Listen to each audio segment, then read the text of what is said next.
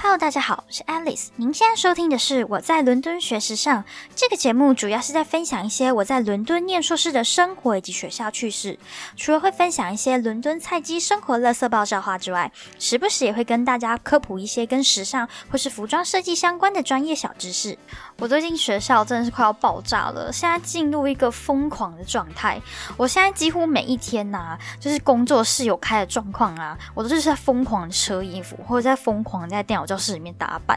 因为真的是太疯狂了。真的，如果没有办法一早就去的话，真的东西会车不完。而且因为现在各个学程啊，其实有一些学程他们已经有到尾声了。或者是说他们也刚好在赶 deadline，所以就变成说现在教室就是很满，所以如果你有时候早上没有很早就去的话，你晚一点去，你基本上是没有位置的。然后，嗯，因为 Katy Can 教室呢，就是我们的那个打板系统那个教室，它有时候没有，呃，没有开放时间，所以就变成我必须安排，就是开放的时间，我有需要的话，我就一定要开放的那一天，我一整天都要待在电脑教室里面打扮，因为它开放的时间是有限的。然后我剩下的时间呢，通通通通都要赶快在工作室里面疯狂扯衣服。这就是念服装很疯狂的地方，呃，然后呢，再来就是说，平常有些人呢，就是平常他不会来的，他一定就是会在赶 d a y l i g h t 之前才会出现，所以可能以前呢，你一个教室大概四五个人用是很 OK 的，就是大家也使用的空间都很足。但像现在这种热门时段呢，那些平常不来学校的人就通通都会出现，所以你的教室就一下子塞满人，就会很可怕，就会整个非常的挤。讲这么多，就是想跟大家说一件事情，我就是一直忙到暴毙了，所以我实在是没有时间录 podcast，真的非常抱歉。好，那今天这一集呢，基本上也是跟我的目前研究的项目有关系。呃，因为我目前现在在做的这个项目呢，它会使用到非常非常多的辅料，所以我就想说，不然这一集就来跟大家科普一下什么东西叫做辅料好了。好的，那我们就开始吧。一般呢，我们在衣服上嘛，除了看到布料之外，跟车线之外，我们会发现衣服上会有一些小零件，比如说拉链啊、纽扣或是小钩子等等的这些东西。那这一些不同的小零件呢，它们一般都会出现在不同衣服上。那当然，它们在服装上的功能使用上呢，也会有一点差异性。那这些小零件呢，在服装的领域里面呢，我们叫做辅料或是辅料。辅的话是副驾那个辅，那如果是辅料的话，就是辅导那个辅。反正呢，这两个名称呢，基本上都是统称一切不是布料，然后出现在衣服上的那些东西，我们通通都叫做辅料。那这些辅料呢，虽然都是小小的，但它其实它们有非常非常重要的作用。因为如果没有它们的话呢，我们衣服可能会穿不起来，甚至没有办法固定好。好，那我们就依照呃常见程度的话来分几个比较大的种类。那我们第一个来分享的就是拉链。拉链这个东西呀、现代款式的拉链呢，大概是在一九一四年左右发明的。而且大家如果仔细看的话，会发现拉链的齿啊，其实它是有很多很多小小的类似钩子的东西组成的。然后透过拉链头的这个设计呢，把这个一凹一凸的这些小钩子结合在一起。那一般我们常见的拉链呢，大部分都是塑胶和金属做的。那金属拉链呢，它因为强度会比塑胶拉链再强一点。再来呢，就是因为它颜色的关系，所以一般我们比较常会看到出现在下身，比如说裤子啊、裙子啊，或是在外套的一些口袋上面。再来的话就是塑胶拉链，塑胶拉链的使用呢，可能就会比较广泛一点，因为有时候会除了衣服之外呢，也会出现在一些家具上面，比如说一些抱枕啊，或者一些被套上面，又会使用到这个塑胶拉链的部分。那么拉链的话呢，其实它还有分成。几种常见不同的样式，一般我们最常看到的、啊、就是有一个大大的拉链头的那种拉链呢，我们统称叫做普通拉链。这种拉链就是拉链的基本款。那你们不知道，呃，有的人会不会注意到说，有一些这种普通拉链啊，它拉链的头的地方是有一个纸的。这个纸就是说，你把那个拉链头稍微压下去之后，你会发现你的拉链卡住了。就是如果你去抓那个头的话，你会发现它的卡住，它不会上下移动。那这个呢，其实就是有一些普通拉链它有做这个设计，就是说它卡住之后，它就不会再往下溜。那这个并不一定说全部的拉链都有，有的拉链它有，那有的拉链它没有。那其实这个功能呢，主要就是让你卡住，也是一个加强拉链强度的方法。不然如果说你想象一下，哇靠，突然间不小心拉链要爆开了，或者从拉链头的地方它就默默就往下溜了，要怎么办？会有多尴尬？那么第二种呢，就是叫做隐形拉链。隐形拉链这个东西呢，大部分会出现在女生的窄裙或是洋装背后的那个拉链上面。那为什么它叫做隐形拉链呢？就是因为它拉起来之后，它并不会露出拉链齿的部分，它只会露出一个小小细细的拉链头。那这种拉链呢，多半是为了衣服的美观而使用的。但是呢，我个人是觉得这种拉链使用上还是要看布料，因为有时候布料太厚的话呢，这个隐形拉链它可能会有不太好拉的问题。虽然我觉得隐形拉链是很美啦。但是呢，我个人觉得，除了很吃拉链本身的品质之外呢，真的也是很吃你这件衣服它的布料怎么样耶。我不知道大家有没有这种经验，就是你知道有时候穿洋装，然后背后那个拉链，你就觉得那个拉链超卡超紧，有时候你就必须要请另外一个人来帮你拉。就是真的，这种隐形拉链它真的是非常美观，但是也是因为它的样式的关系，它拉起来是真的有比较紧，比较不太好拉一点。但是这个大部分都只会出现在女装上面，男装基本上是不太会有。再来的话，第三种常见的拉链是夹克拉链，这个应该是嗯拉链里面算除了普通拉链之外最常见的一种拉链。那这个夹克拉链顾名思义呢，就是运用在夹克外套上面的。呃，这种拉链就是底下会有一个拉开的一个小机关，让你可以两个拉链齿左右分开那种。那这种拉链呢，我就个人觉得是拉起来最滑顺的。但是这个拉链，如果你单独去那种纽扣行或者辅料行买的话呢，你会发现夹克拉链价格会高一点。但是因为它在拉链底的地方其实有多一块小东西，就是我刚刚说的一个小机关。那再来的话呢，就是夹克拉链它的尺寸呢会比一般的拉链还要再长一点。也就是说，呃，我们去购买的时候，可能普通拉链的最短的尺寸呢，大概是在四寸左右。那隐形拉链最短的尺寸大概也是会在六寸那边左右。就是比较短的拉链，除了可以拿来做一些小口袋或是小的零钱包之外呢，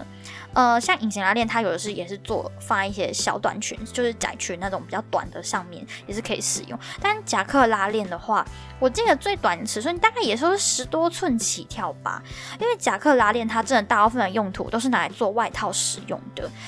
呃，所以夹克拉链的长度就会比较长。那长度越长的话，它的价格就会稍微再高一点。再来就是说，夹克拉链呢，它除了这种单开的，就是一个一个只有一个拉链头可以拉到底之外，它还有一种是双开的，就是上下各有一个拉链头，然后就可以从上面拉下去，或者从下面往上拉这样子。那这种的拉链头，其实我是觉得现在的成衣好像比较少见了，但我觉得这种双开拉链啊。它还有一个好处，就是说可能会用在那种比较长的大衣上面，然后你从上面开话就很正常嘛，像普通的那种夹克拉链一样。那有时候你可能下面呢比较窄，或者是说你想要增加一点活动性的时候，你就可以把下面拉链稍微往上拉一点点，就是可以让你下面的比较宽一点。但是呢，我觉得这种拉链实在是不能太暴力，因为你有一个时候不小心拉太大或者拉太快，你有一个拉链头就会飞出去，就会有点好笑。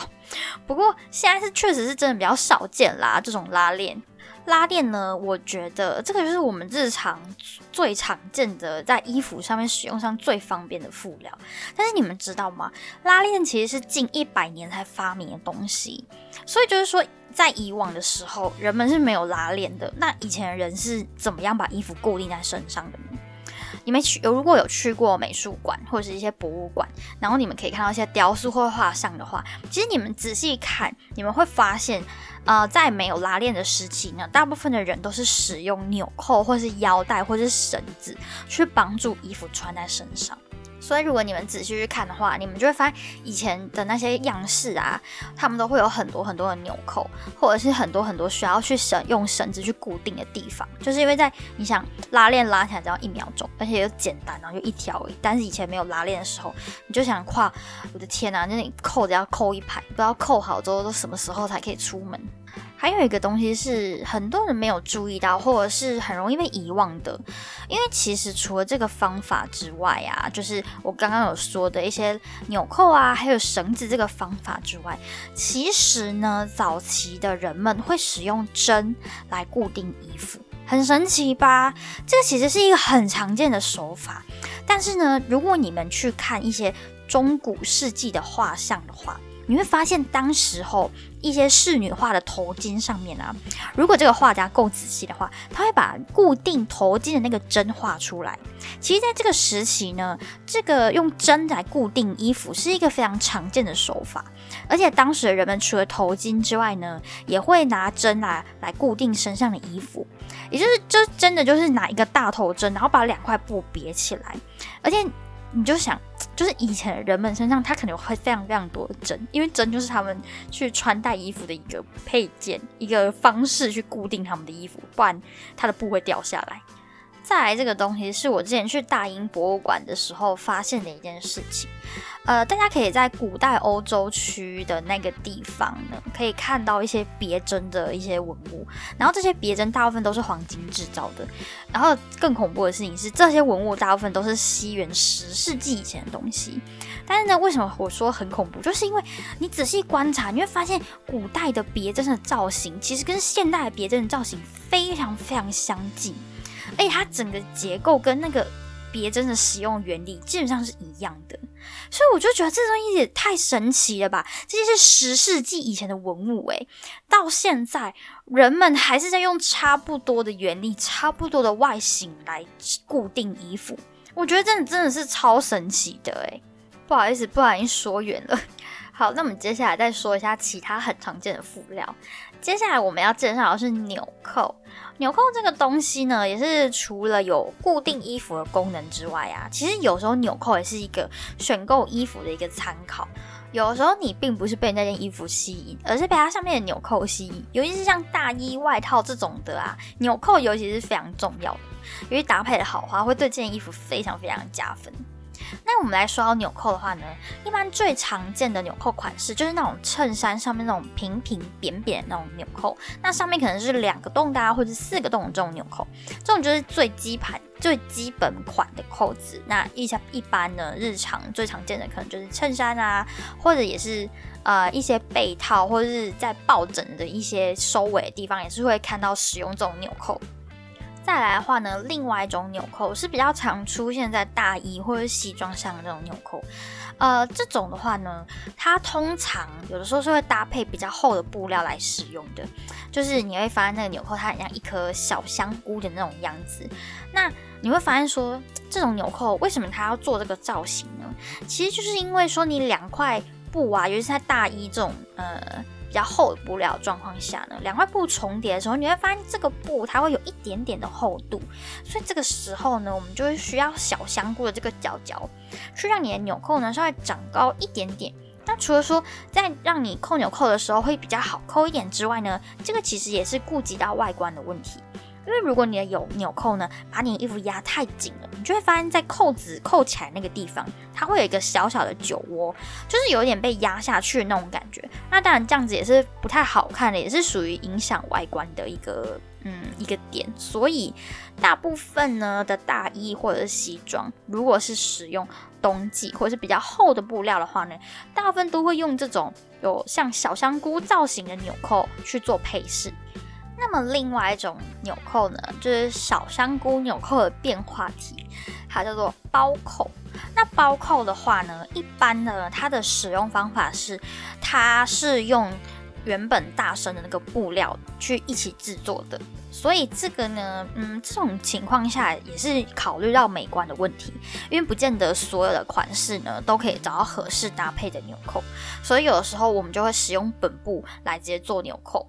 所以呢，我们一般常见的纽扣呢，大家就是最常见的就是那种平平的基本款扁扁的纽扣。然后第二个就是长得像小香菇这种，然后它比较多不同的花样、不同的颜色，比较有装饰性的这种纽扣。再来一种是小香菇的变化体包扣，那它就是会使用这个衣服本身大身的布料一致去制作的这种包扣。那这个几个款式呢，就是一般我们常见可以在衣服的外观上面看到的扣子。那还有一种呢，是在衣服的外观上你没办法直接看到的扣子，这个扣子呢就叫暗扣。那一般呢，这种扣子在成衣，就是外面我们购买到的那种成衣会比较少见一点，这种比较多会出现在一些比较精致的衣服上。也是，例如说大衣啊，或是外套啊这种东西上面。那顾名思义呢，暗扣它就是不会让你发现它。大部分有暗扣的衣服呢，也是考虑到整体服装的外观，也就是说让你穿的时候外观更好，可能更平啊，或者是说不要让它开开的啊，或者是说让穿着的人呢有更优雅、更礼貌的穿着体验上面所加的。例如说有一些外套呢，它除了外面有纽扣之外呢，它其实，在里面的地方，比如说在胸口开的那个两片交叉这个地方，它可能会再加上一两颗暗扣，主要是为了说，让你在弯腰或是坐下来的时候，不会让这个前面地方开开的，因为有时候这样会造成一个不太好看或是不太礼貌的状况发生。所以有一些衣服呢，它就会在内侧的地方加上一个暗扣，把它扣起来，那这样子就比较不会有这种很尴尬状况发生。那么最后一种呢，就是在成衣上面最少最少见的东西，叫做钩子。呃，不知道各位有没有注意到，说一般比较高价位的衣服呢，它可能在领子的地方会有一个小小小小的钩子。那这个钩子的名称呢，一般我们是统称叫做旗袍钩。那顾名思义，它大部分的时间呢，就是以前使用最多的方面就是使用在旗袍上面，或者是现在呢比较多都是一些洋装啊，或是礼服，在拉链的尾端呢会使用这个钩子。那除了是要增加美观之外呀，也是为了让衣服在拉链最底的地方不要有一点开开的感觉。那个钩子呢，其实是已经算是现在成衣里面比较少会见到布料的啦。因为这真的就是一些比较精致衣服才使用的。那我个人是觉得话，有这种小钩子的衣服，其实也不太方便自己穿，因为很多时候啊，你会需要别人帮忙把后面那个钩子勾上，然后再拉上拉链。如果依照我个人的穿衣经验的话呢，诶，我个人是真的觉得我摸不到钩子，因为有时候真的很小，所以一勾要勾很久。呃，所以现在大部分呢有需要。呃，比如说需要这样子状况的衬衣呢，其实很多都会用一个小纽扣去替代这个功能，对啊，其实有时候这样的话是真的会比较方便一点，而且再来就是说，很多时候这个钩子很容易洗了几次之后它就会掉不见，也是很麻烦。好，那我们今天来总结一下。一般呢，如果我们需要去布料行或是纽扣行购买东西的时候呢，最常最常见的东西就是拉链。那拉链的话呢，最基本款是普通拉链，那再是比较常使用在女装跟窄裙上面的隐形拉链。然后呢，最后一个是大家日常生活中可能最近最常会使用到的夹克拉链。那接下来的话呢，就是纽扣，一般比较常出现在衬衫啊，或是一些家具上面的扁扁平平的那一种呢，叫做最普通的纽扣。那另外一种呢，长得像小香菇的那种纽扣呢，我们一般会出现在一些大衣或是外套上面。那再来呢，就是最少见的、比较精致衣服上面才出现的包扣。包扣的特色就是它是用跟本部衣服的布料一致所制作成的纽扣。然后还有一种呢，是为了美观而增加的暗扣。那接下来呢，就是最少最少见的钩子。那这个东西呢，一般如果我们去布料店的话，或是纽扣行的话，我们要跟老板说我们要买旗袍钩。那这个呢，就会比较少使用在目前一般市售的成衣上，大部分也是会出现在一些洋装或是礼服，在拉链的尾端或者在领子的最上方呢，做一个。增加美观，让布料比较靠近一点，不会有一个小开叉的那种感觉的使用。好的，那今天呢，就是帮大家做一个简单的布料的科普。这边呢，基本就是一些服装的一些小知识。那希望这边的分享呢，可以帮助到喜欢服装的你，也希望你下次去买布料的时候呢，就知道跟老板说你要买什么了。最后呢，我想跟大家分享一件学校的很好笑的事情。就是呢，我们上个星期五呢，就是我们在赶这个衣服呢，就是因为我们要参加星期五学校一个 fitting。那那个 fitting 呢，对我们这种学生，就是念去念服装的学生来说，是一个非常重要的活动。就是说，你可能如果认真一点的话，就是你要请模特，然后穿上你的衣服，去看你整体的版型啊，穿在人身上的感觉啊，合身度啊，整个板子或者做工上面有什么需要修正的地方。那一般参加这种 fitting 都会是非常认真的。那班上的同学呢，也会被老师事先要求说，大家呢就是尊重彼此，所以请大家一定要务必在 fitting 之前呢，都把你的作业做完，因为有的时候可能是小组 fit，那有可能是在全班面前一起 fit。那这个东西呢？我们这次呢是属于第一 round 的 fitting，所以大部分的衣服都是用胚布去做的，就是呃一种比较简单，然后只是为了看外形跟看做工的一个布。我们大部分都是会用胚布，因为比较便宜，也比较方便操作。好，那这种时候呢？当然也是大家都要准时参加，因为非常非常多人要一直飞下去。那老师呢，在飞的时候，他会要求你事先要先把你的 sample 呢先穿在人台上，然后在门口等。等前面一组人结束之后呢，我们就要把人台推进去，然后老师会写一个类似像那种三连单那种感觉，他会把你飞艇上面的评语啊什么都会写在上面。所以呢，大概就是呃，我们学校飞大概是这样子一个状况。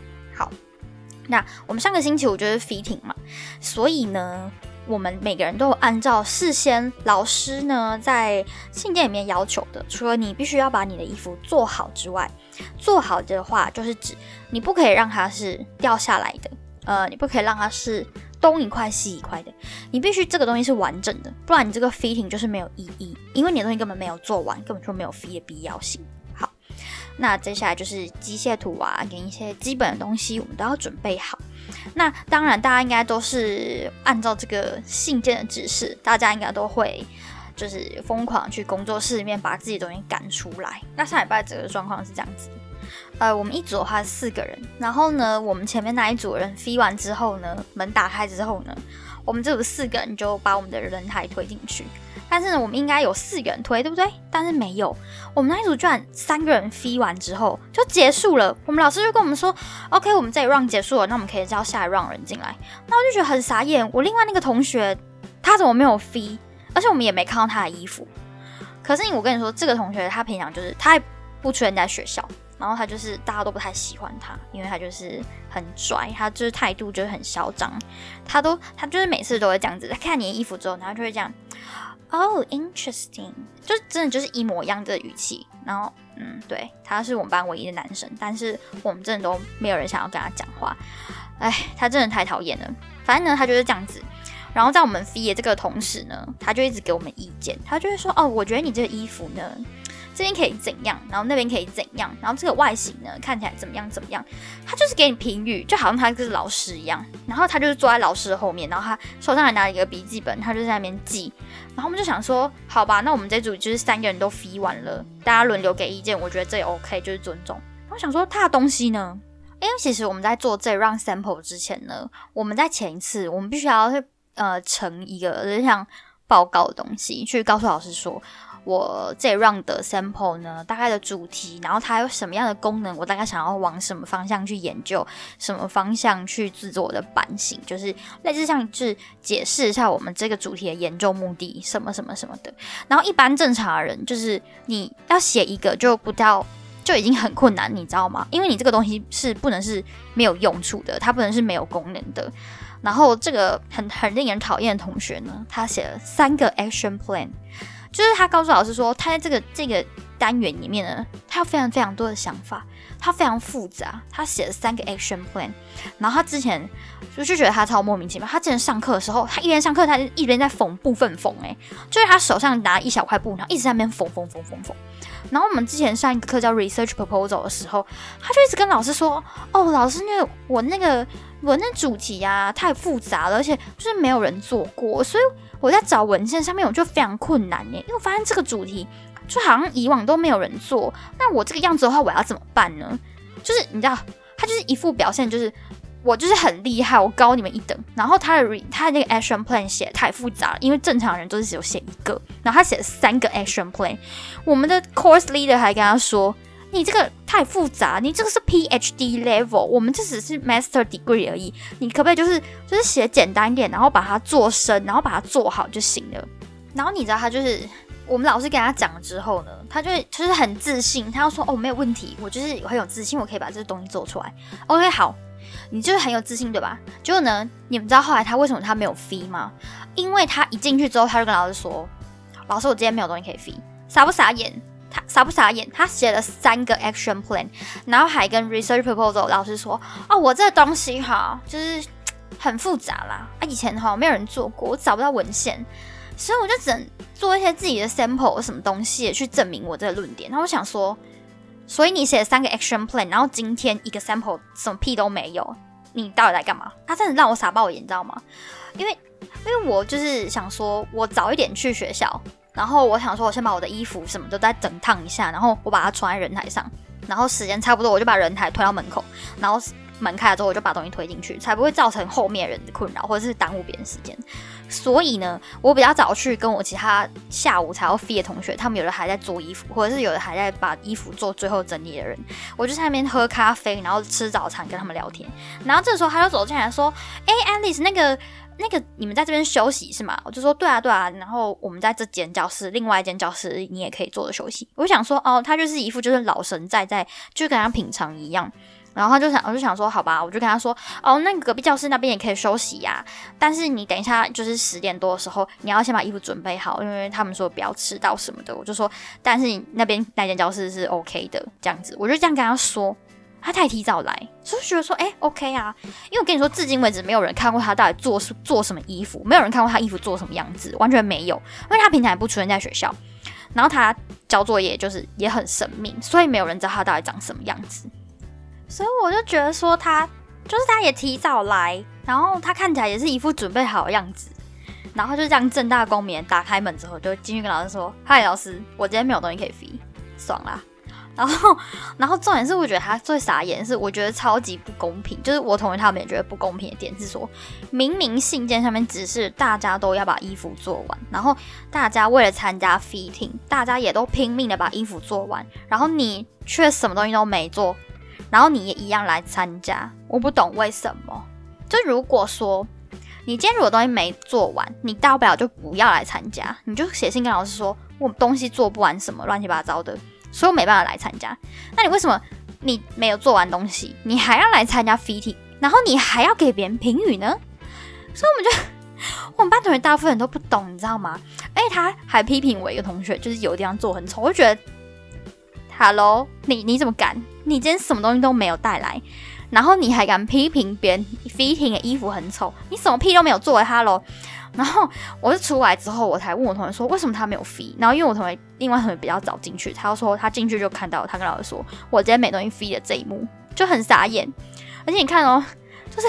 我真的觉得超闹事的。他根本就是今天他那一天根本就是去当那个见习图特，你知道吗？他就坐在老师后面。然后拿一个笔记，然后就是给你评语，然后还就是做笔记。而且你知道最傻眼、最傻眼、最傻眼的地方就是，我们已经飞完了，我们那 run 已经结束了，他人还坐在里面呢，他人还坐在里面。我就说他就结束，我们这个就结束，你就你就离开啊。就他不是，他继续看别人的东西，然后继续给别人评语，就很傻眼啦，真的是说不出来，真的是没有话可以说，这种。这种这么傻眼的状况，我还是第一次遇到。而且我跟你们说哦，就是我真的觉得非常爆炸。就是他在里面就是一副神态自若的样子，好吧？我只能说，他不是在念 master degree，他已经是 PhD level 了。我们不在一个同样的水平上，原是我不配吧？我最后跟我同学得出来的结论就是，好吧，他今天不是来参加 fitting 的，他今天是来 fit 别人的，对。所以就是你知道角色搞错了啦，所以他没有做 sample 也是理所当然的事情啊，哎，就很傻眼啦。我也不知道他三个 action plan 到时候会做什么东西，反正就是一个很神秘，然后又很臭拽的人，反正就不想跟他说话，就这样吧。好的，那今天我们的副料小科普跟奇葩同学的 fitting 分享呢，就到这边啊。我们下一 round 又要开始了，这个就是很可怕。你们要知道，就是其实啊，学时尚的人啊，很容易就是会进入这个很恐怖的循环。就是如果要 fitting 的状况下，就是你每一次 fit 完之后，你就要依照你的频率，然后就是赶快要去参加下一 round 的 fitting。那我下一 round 的 fitting 就是下个礼拜五，所以。呃，像我的板子是要大改，但是我大改的话，并不是往不好方大改，是因为我上一 round 的 sample 做太复杂了，然后我的老师希望我把一些地方拿掉，就是做简单一点，所以我这 round fitting 就可以做很快，然后又加上，因为我是用电脑打板的，所以我打板速度就会比一般那种传统，其他他们用手跟纸打板的方式还要再快一点，所以呢，这就是一个很恐怖的循环。就是说，如果你 feed 很好的人呢，比如说你第一 round 就是没有什么太大问题，那你第二 round 可能就是板子不用再重改啊，然后布料也不用太多的调整，你就可以再往更精致、更好的方向去再重做一套。但是不是修改哦，是重做一套。嘿，不要怀疑。所以就是为什么在这种 fitting 的时刻呢，我们都要一直待在工作室里面，因为每一 round 我们都是要重新再做一件东西出来的，并不是修改。OK，那好，那我要像是我的话呢，就是我要改，那所以我板子都要重打，我的布料也要要呃重新再裁剪，重新再车过，所以这样的状况下就会非常非常的疯狂，尤其是在被 fitting 的那个时间点追着跑这种状况下，就真的会很忙乱。那么我是 Alice，我们下次再见喽。